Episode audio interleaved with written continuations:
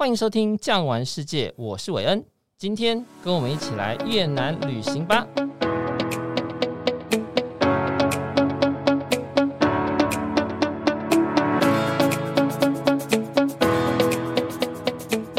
不出的好出，出的不好出。听到这句台词，您第一个想到谁？对了，就是来自于越南胡志明市的暖月娇。感谢阿汉呢，让越南这两个字又冲上了台湾的热搜哦。所以呢，我们酱玩世界今天跟风来个越南大探索。提到越南，听众朋友，您会想到什么呢？共产党吗？越南新娘？还是臭臭香香的鱼露？或者是斗笠等等？不过啊，越南呢，其实已经跟我们所知道的有着天壤之别。让我们欢迎我们今天的来宾，Anson 陈恩兴先生，恩兴哥你好。哎，大家好，我是 Anson。哎，陈明好。哎，你好，你好，你好。哎，那个我知道啊，您本身呢从事代理这些越南的所有的旅游商品是非常有经验的。那我想要先请你们跟我们聊一下，就是说您本身跟越南的渊源，因为越南的文字并不是那么的好学。那您怎么会跟越南有渊源呢？可以跟我们聊一下这件事吗？嗯，好啊。最近因为降落降落，大家突然间对越南开始又又熟悉起来了。没错，那其实这应该。讲这个渊源的话，应该我从事旅游业大概今年迈入第三十年了。那在二十几年前的时候，因缘机会常常去带团嘛，那也了解说这个国家啊，好像下龙湾拉车好久，然后没什么好玩的，就是这样，吃的也不是很好。可是慢慢慢慢，刚好在为我的老东家的老板规划一个生日 party 的时候，我重新去了解了一下越南，我发觉哇。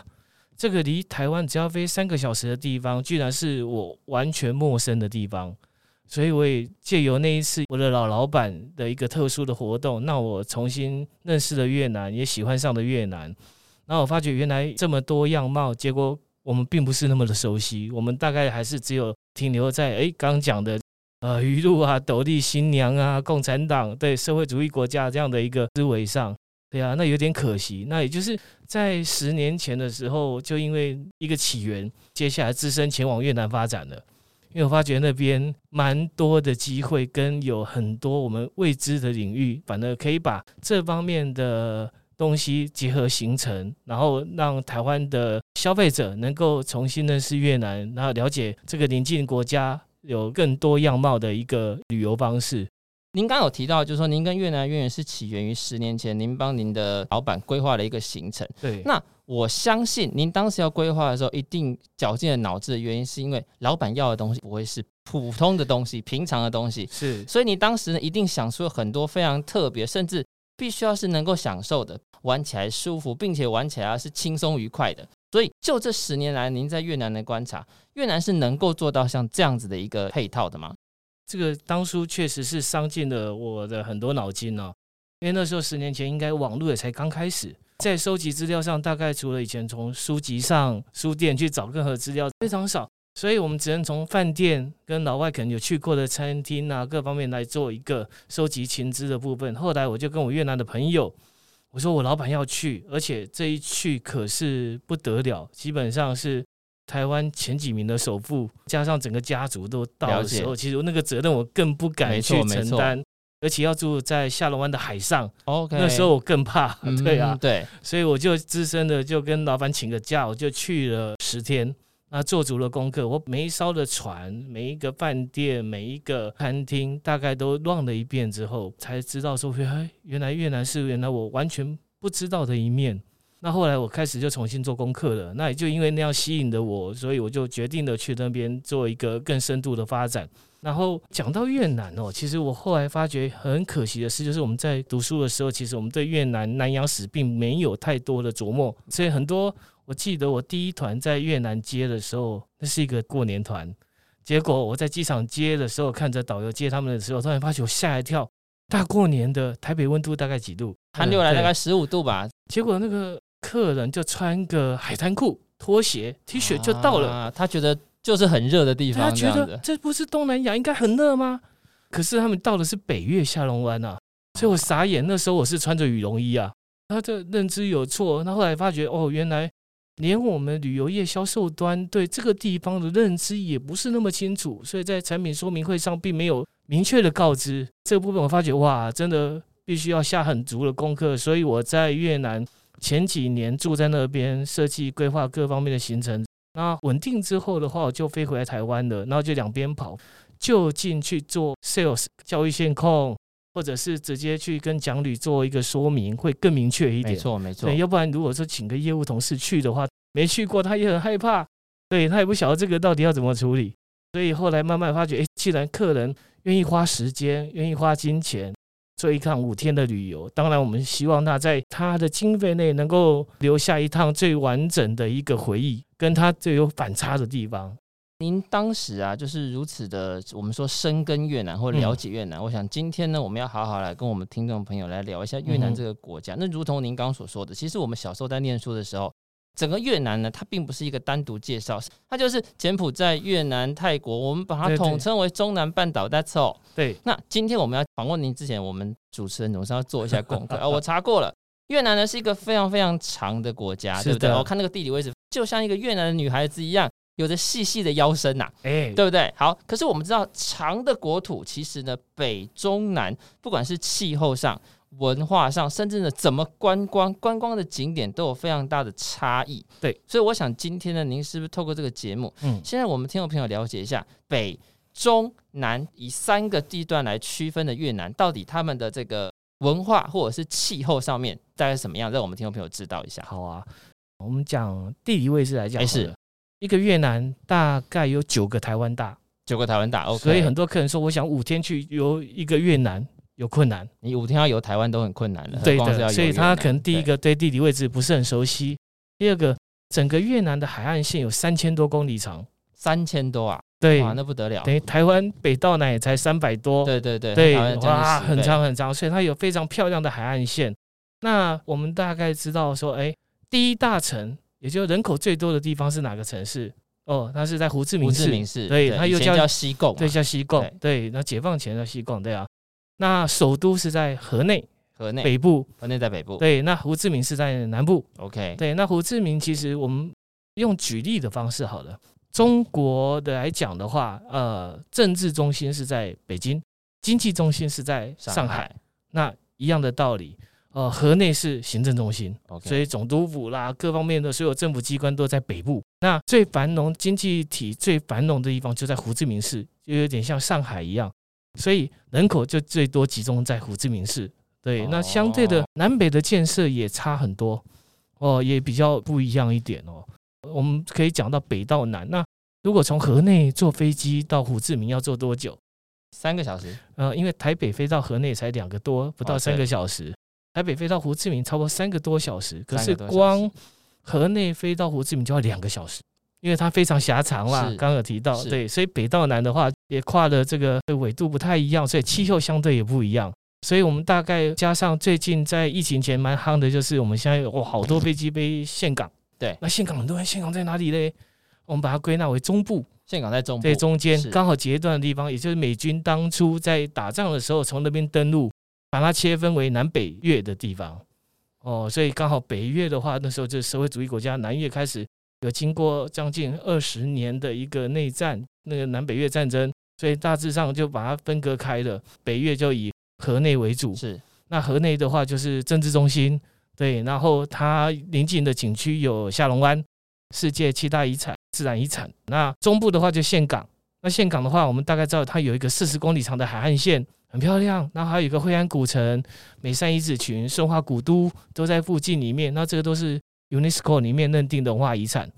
那再往南部的话，胡志明的话，其实大概我们知道就是商业中心嘛。对。那商业中心其实胡志明比较可惜的事情，它周边的景区并没有那么有名。呃，它比较留下的是建筑物，譬如说，呃，我们刚刚讲的，其实越南现在有两千多年的一个历史，可是它只有差不多七百六十年是属于和平状态，其他的一千多年都在打仗。包含说中国有两次的一个纳维版图，在这个中部以北的部分，所以我们以前有叫安南国啊、交趾国啊，所以有生化古都、惠安古城啊，这个跟中国文化比较有相关的。包含河内还有孔庙啊，看得到中文，对对对，看得到中文地方。那南部的部分你会发觉，哎，没有哎。可是你往中南部走的话，芽庄你会发觉，哎，我们有去过吴哥窟，大概会看到好多的神殿，对不对？有一些印度教的一些东西。在亚中也看得到诶，甚至一些美山这边占婆遗址群，所以这边也受到印度教的影响。哦，所以你看，它有中国的文化影响，有印度教的文化影响，接下来还加上法国殖民的九十几年，加上日本统治的五年，二次大战结束之后，接下来美军进去了，开始内战了二十一年，所以它整个国家还蛮悲情的。直到现在，我后来发现，现在是整个越南最强盛的时代，该从有历史以来是最强盛的。第一个是统一，第二个平均将近九千多万，将近一亿的人口。的一个国家，然后它的平均年龄只有三十岁，嗯，非常年轻的的一个国家哦，所以你发觉到处充满了活力跟商机哦，加上现在的政局，他们蛮清楚的，他也不往右，也不往左，经常放在中间的位置，那去取得自己的一个平衡，政局也相对稳定，所以你看最近的新闻有看到哦，有一个很有钱的李先生到越南。把钱都挪过去了，对对对，李嘉诚，对呀，没错，他从英国各方面的投资全部撤到越南做房地产哦，对，那这个也就是越南经济起飞大家看得到的地方，尤其在这十年是最大的一个冲击。那这经济面的部分呢、啊，另外一个旅游面的部分，可能台湾比较可惜，是取决于我们飞的航点。越南有将近十个机场，国际机场，可是台湾大概只有飞的是河内、岘港、胡志明，就这三个。那对，那北部的部分以旅游为主。南部的部分以商务客为主，那北部还接有一大半的位置是来自于劳工，那南部还有一半位置台商是还有新娘。OK，劳工是在北部比较多，新娘是在南部比较多，所以以前在疫情前最辉煌的时代的时候，台湾每个礼拜往返越南的班机有将近三百架次，一个礼拜，台北、台中、台南、高雄都有飞，河内、岘港还有四五家航空公司飞，所以很大的一个离我们很近。然后有这么大的民间交流，可是相对我们对它是绝对的陌生，这是比较可惜的。不过也利用这些航点，我们旅行社其实在疫情前也做了很多努力。我们把越南大家比较不熟悉的一面给推上来了。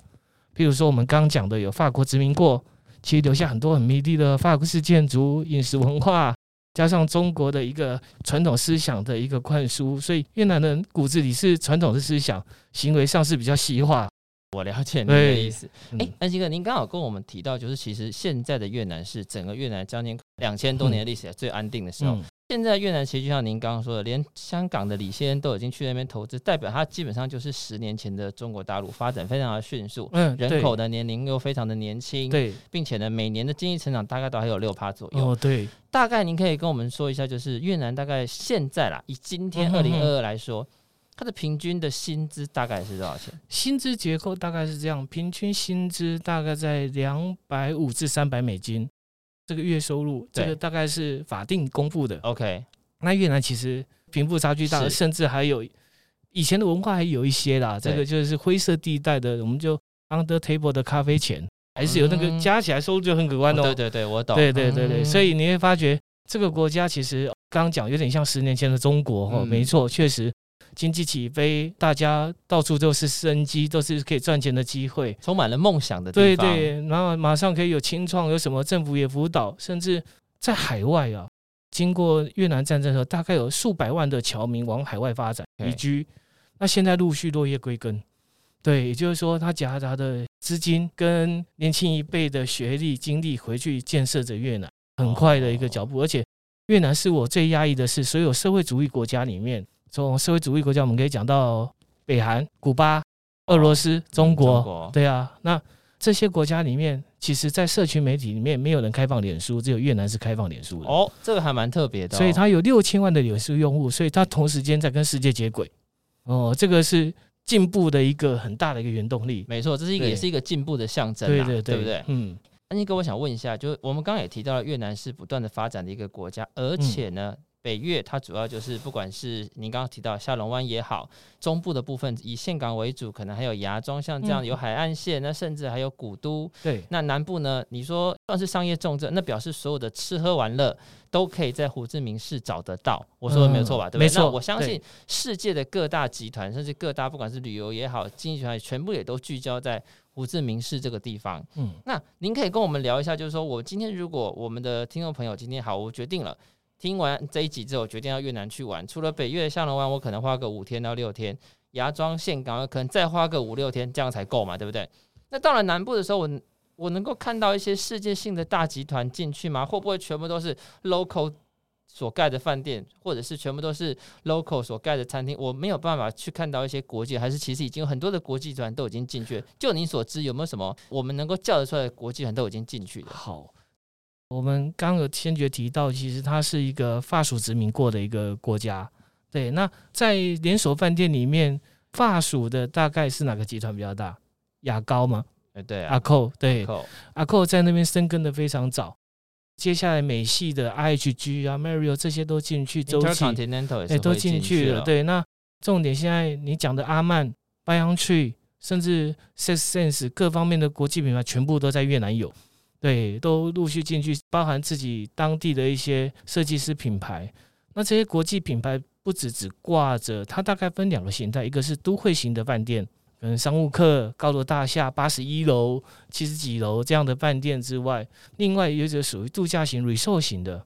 那 resort 型的这些集团就来头更大了，而不是只去开个 resort 就好，而是结合着世界级的设计大师，去营造一个度假村的一个顶级范围。乐园、度假村、高尔夫球场这样的概念，不是？它从设计饭店的设计来讲.所以像最近在疫情前最有名的大概是。好多一群玩饭店，我我们大概都知道，有一群追逐阿曼旅游的，对，没错，还要去玩遍全世界的阿曼。那 BuyOnTree 有 BuyOnTree 的客群，对。可是有些是追逐着设计师，譬如说巴厘岛的 Four Seasons，大概在二十年前大家都已经知道，哇，好棒！有金巴兰的 Four Seasons，沿着海岸线，沿着海岸盖的。那也有在乌布里面山谷里面的三岩 Four Seasons，哇，它是一个非常漂亮的建筑。那这样的设计团队其实是一个英国的设计师大师，Bill Bensley 设计，所以他在不管柬埔寨，在亚洲各地方，他都有他的作品在，而且都是结合当地的一个文化元素，然后营造出来一个饭店。所以在越南很荣幸，它已经有四个这样的饭店在了，不是一个，是四个。对，那所以最有名的应该是知名度比较高的一个，就是岘港的洲际酒店。OK，哦，那。在一个半岛上，其实它就结合着巴厘岛的一个金巴兰的 Four Seasons 跟乌布的，把它结合在里面。它一个非常顶级的度假村，里面也有一个米其林餐厅，那也是当初 APEC 开会的地方哦。所以哇，那非常漂亮，度假也非常顶级。它另外一个作品，他是在富国岛，而富国岛可能大家很压抑，富国岛到底在哪里嘞？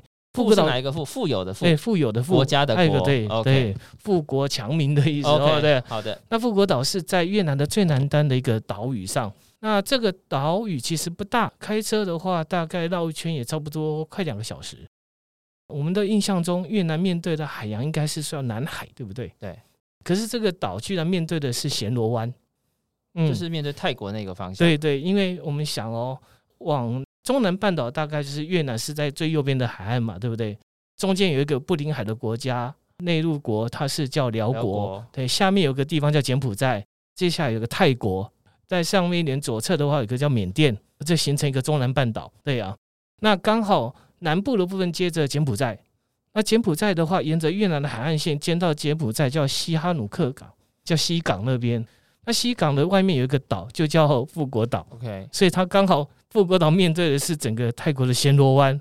哦，所以现在也是一个非常有名的度假胜地。所以刚讲的 Bill Bansley 建的饭店在岘港是叫洲际，可是它在富国岛规划的是由 Marriott 集团来管理的。他也蛮梦想的，好像我们在想象着哈利波特魔法学院一样。对，他就把那个魔法学院盖成了一个饭店。Check in 的时候就有点像新生入学手续。越南业主有着将近数十万件的一些老东西，譬如说那些。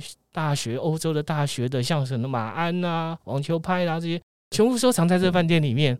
所以它每一栋就是一个学系，譬如说生物学系，所以那栋楼里面就很多的植物啊；动物学系就很多动物的图腾。那中间还有个操场，在神秘的海滩，那蛮好玩的。反而是讲旅团很喜欢，就像是一个 team building 一样，办新生入学手续完之后，在操场。你也可以踢足球、做活动，各方面都有。然后下一站其实另外一个是在北岳往下龙湾路上一个叫安子山，它是一个佛教圣地，所以它也营造一个有点很宁静禅意的一个 resort，非常的典雅。最后一个其实是最特别的，大部分很少人知道北岳还有这个地方。那这个地方也是越南唯一一个会下雪的地方。越南会下雪，会下雪，好了，完全颠覆了我们 听众朋友的想象。就像你说，你穿着羽绒衣来迎接客人的时候，他们仍然穿着拖鞋跟短裤，对，来海边度假的感觉。对对对，对。那这个地方其实比较辛苦，一般都走 mini tour，因为在前几年会坐车劳顿辛苦，现在好多了，现在可以选择两种方式，一个是坐火车。那越南的火车其实都没有快车啦，很慢，对，所以他会从晚上八点坐夜卧火车到天亮五点到一个城市，然后再拉一个小时才会到老街那边。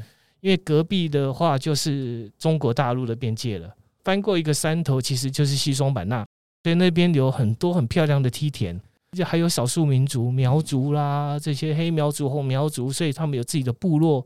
所以那一个地方大车不好走，反而是比较属于像年轻人可以冒险去的。OK，那那边有两家目前有非常顶级的饭店，一个是在自己一个山头上北欧的饭店，然后都是二十四栋的 villa，然后没有任何电讯，没有网络，完全做禅修用的。对，然后游泳池基本上有点像瑞士的感觉，你可以看到哇，如果下雪有看到雪山。重点它里面的蔬菜啊、植物啊都自己种，好像清迈的那个。波西怎一样？也有人在种田什么，所以蛮好玩。体验这个生活。另外一个就是刚刚讲的设计大师 Bill Basi 设计的，它是由雅高集团管理的 M Gallery。我们大概知道苗族的朋友们大概在编织上的颜色都很鲜明，对不对？原住民这样对对对，它是粉红色啊、鲜绿色啊什么对。所以他就想象的在这山里面盖了一个欧式城堡，想象自己是一个欧式的宫廷裁缝师，所以他的 lobby 的后面都是很多一圈一圈的线轴。然后有很多欧洲宫廷服饰的设计图在里面，所以营造出来的氛围都结合了当地跟他想把这个梦幻的感觉，他觉得这里不像越南，它是比较像欧洲的感觉，所以把它的元素结合在一起，所以蛮好的。而且里面的餐也是让我比较惊艳的，就是做了好的 SPA 之外，还有很多的甜品师傅，就来自于丽思卡登的师傅，级数都很高。对，你可以选择饭店旅游也不错。饭店很大很漂亮，而且它的 location 非常好，结合着缆车，所以我们刚刚讲的会下雪哦。那个地方海拔比较高，而且可以从这个饭店的后面坐缆车直接到三千一百多公尺的地方。哇，那真的跟瑞士有的拼。对，你不用爬山，okay, 直接几乎都在山顶，膝盖不舒服也可以上去。对对对，所以大概在那边的话，我们会建议春秋两季去，你可以看到水稻。在插秧的时候，哇，那个蓝天映在那个像镜面以上的一个稻田，加上秋收黄金的稻穗，那冬天上去就有点风险会下雪，其实也有别有风情。我们接到很多客人，其实大部分的科技业，他想去寻求一个秘境，那这里其实很近，也蛮特别的，对啊，所以这是一个私密的地方，而且二零三零年越南政府希望在那边盖一个国际机场，哦，那所以上去的方式你会更简单的，不用像我们舟车劳顿。坐夜卧火车睡一个觉到那边，还是说走高速公路要走五个小时？那未来飞机国内线抵达的话，就会更快了。所以这个是我比较推荐的一个私密景点。听安心哥这样讲完，觉得越南不是只有五天，越南是值得你每一季都花五到十天去走一趟，看看各地的风情。而且就您刚刚所说啊，我们一般来讲，在我们台湾有的时候会遇到再高级的饭店，你进到他的晚餐的时候，自助餐。出的还是一样的菜，是的，哦，什么烤牛肉，嗯、什么好厉害的，就是龙虾，可能会有炸虾、日式，嗯嗯，但是吃来吃去每一家都一样。但是就您刚刚所说，它的每一家饭店不但在装潢设计上面非常的特别，它在餐食上面也有聘请专门的团队来结合当地的东西，所以你一定会吃到一些当地而且不一样的东西，甚至有些米其林团队会进驻。所以我相信我们的听众朋友在听完之后，不但你对越南会改观，而且你会知道。到越南去的时候，什么样的旅游是比较适合您？那今天非常谢谢恩心哥来跟我们聊越南，哥谢谢您哦。好，谢谢大家，谢谢。如果您对今天节目内的饭店有兴趣的话，别忘了上巨匠旅游的脸书或在节目资讯栏上有更详细的情报要提供给您哦。别忘了帮我订阅，给五星好评，也欢迎到各大平台留言。感谢您的收听，我们下期见，拜拜。本节目由巨匠旅游制作播出。